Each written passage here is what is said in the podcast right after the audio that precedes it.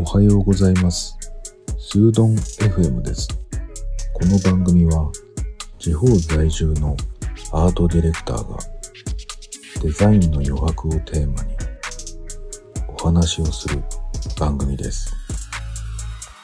今日のテーマは郵便局です。今までね、結構、あの、郵便局使ってるんですけど、一番のね、デメリットはね、支払いなんですよね。郵便局って。窓口に一番最後にお金を払うんだけど、なぜか現金しかね、やり取りできなくて、非常に時代遅れだなっていうふうに思ってたんだけど、今日ね、郵便局に行く用事があって、ちょっと海外に、海外のアワードにまた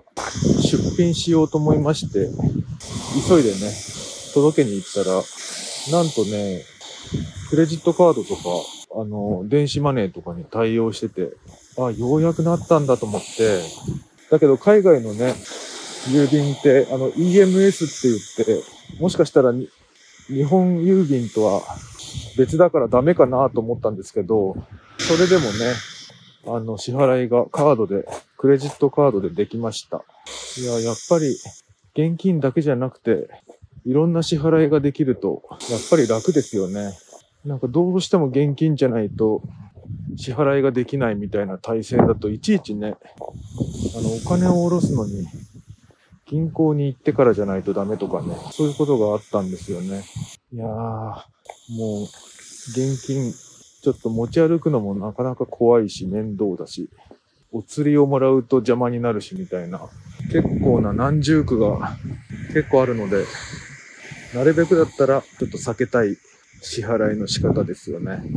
で僕はね、そういう、未だにね、その郵便局を使うっていう、まあ、物理的なものを、まあ、ほとんどは印刷物とか、できたものをどこかに送るっていうことが、まあ、非常に仕事として機会が多いんですけれども、その郵便局に行ったついでにはね、必ず、あの、切手を買うんですよね。これも、いろんなね、ポスターだけじゃなくて、ポスターとか印刷物だけじゃなくてね、あの、郵便物をね、送るっていうこともすごい多いんですよね。で、そのためには、切手が必要だっていうことで、結構ね、切手も消費するのは早くて、あの、よく使います。よくね、切手を買いに行くんですけど、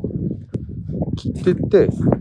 すごいね、いろんな種類の切手が最近はあって、やっぱりグラフィックデザイナーとしてはね、切手っていうのはすごく、なんか、素敵なツールに見えてしまって、まあ、あの、どうせだったら、あの、何気ないね、やりとりの郵送とかでも、あの、貼ってある切手が可愛いとね、ああ、こう、この人やるなっていうふうに、やっぱり思えてしまうので、自分も人様に郵送とかね、書類とかなんだけど、請求書とかね、そういうものもああったりするけど、送るときは、ちょっと気の利いた、あの、切手にして、送る人のなんか顔がちょっと緩む、そういうのをね、心がけて送っています。というのってちょっと面白いし、日本人っぽいなって思いますね。しかも、あの、最近買ったね、切手はね、あの、ウポポイのね、北海道の、あの、アイヌの施設ができたと、なんか特別記念みたいな手を買いましたね。あとはなんか日本の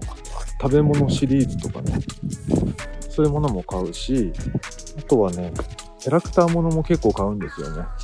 結局買って使ってないものも結構あって、腹ペコ青虫とかね、あと11匹の猫とかね、可愛いのいっぱいありますよね。そしてね、やっぱりあのグラフィックデザイナーとしてはね、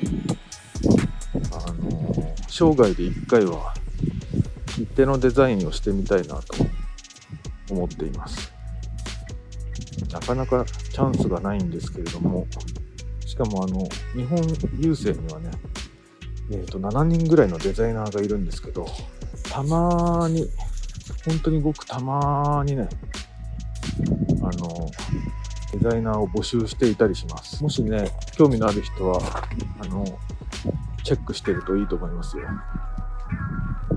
い。それではまた。